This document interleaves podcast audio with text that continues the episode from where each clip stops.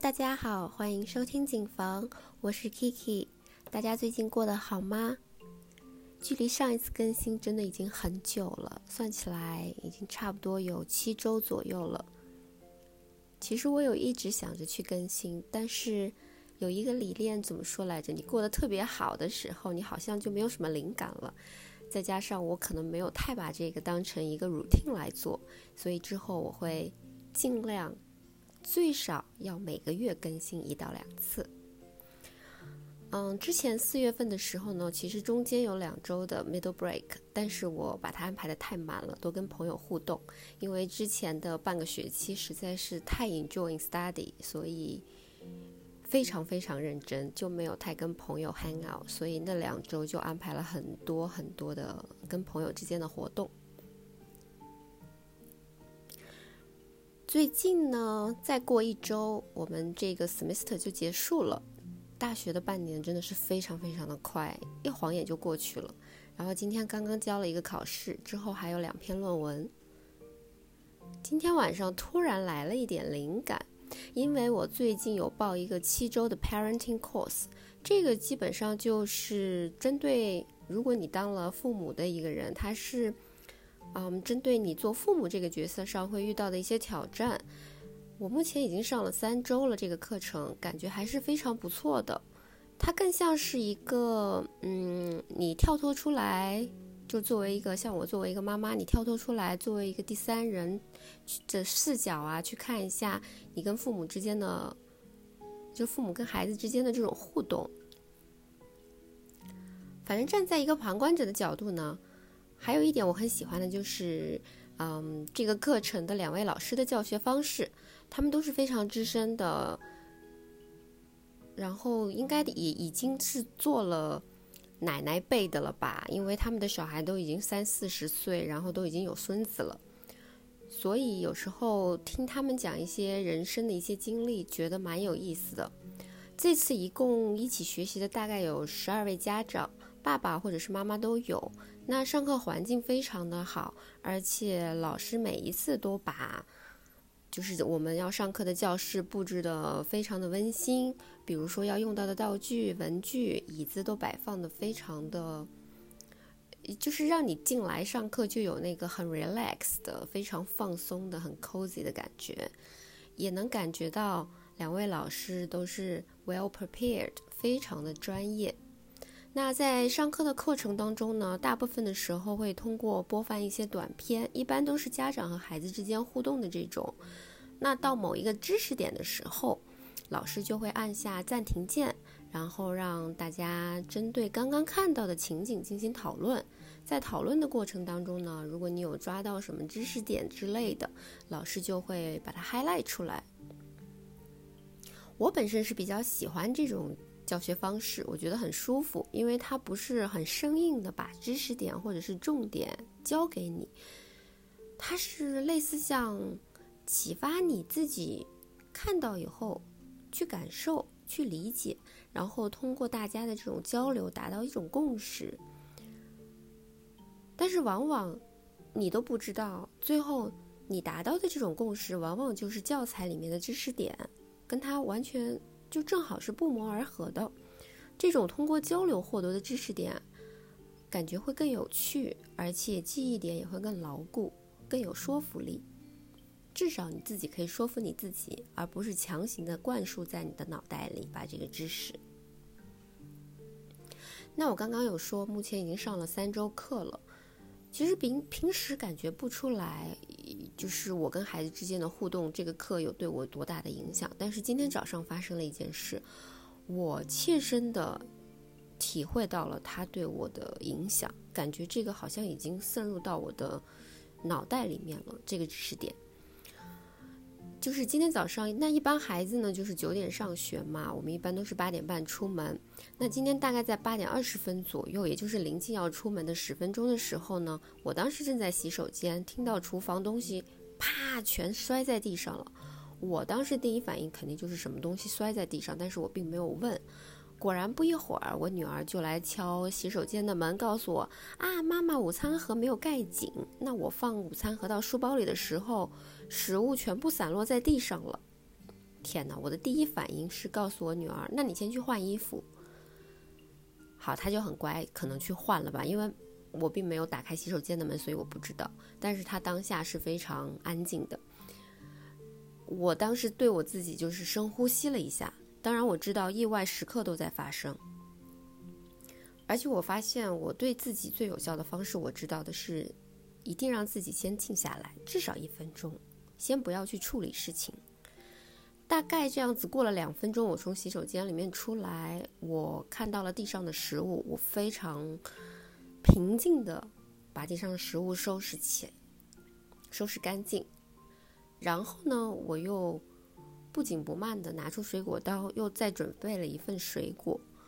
就在那边切的时候呢，我女儿就把，她就跑到那边零食盒那边，把她想要带的零食，因为之前呢已经撒撒到地上了，不可以再吃了嘛，所以她去零食盒里面又拿了零食装到午餐盒里面。很庆幸的是，今天的主食我给她带的是煎饼，所以呢，我煎饼是切小块包在锡纸里面，所以没有撒在地上。还是可以放到午餐盒里面。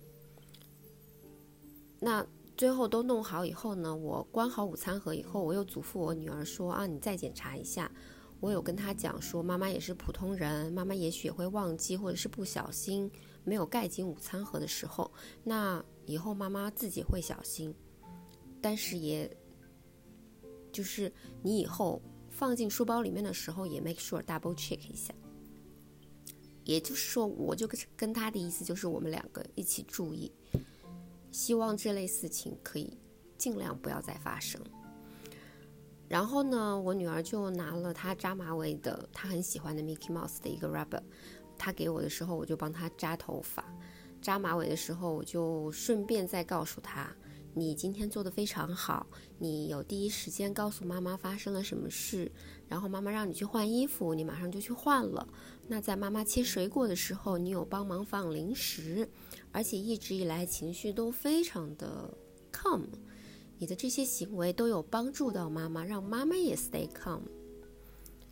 我跟他讲这个的时候，我能感觉到他的表情有，就是他。有点疑惑，但是他又觉得很开心。那当下其实这个知识点真的是我从 parenting course 里面学到的，就是我当下把我的注意力更多的是放在了 positive 的点上。就是当我这样做的时候，我觉得我自己是更 calm 的。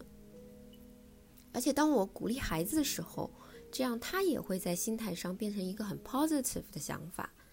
然后他以后在做事情的时候，他的记忆点里头也更多的是他做的对的事情，这个可能以后对他的影响会更大。那这个法则大概就是用老师的话就是说，如果是五个 positive 跟一个 negative 的话，这样子你就会 turn to positive。那如果当下你是五个 negative 跟一个 positive，你可能就会 turn to negative。所以就是看你 majority 你的想法在哪边。那可能哪边就会受主导，我觉得真的是非常的有道理。虽然今天早上的意外发生不算太好，但是呢，感觉跟女儿之间的这个互动有一点像 academic coaching，就是你不是特意的告诉她发生的事情要怎么样，那正好经过这个事情，也有点像我自己做一个 role model，怎么教她 stay calm。其实这个就是也有点类似 self control。也有点像 emotional coaching 的感觉。其实有些学习在学的当下，你没有觉得你被影响，但是真的到你用到的时候，你就会自然而然的发生了，这种感觉特别的好。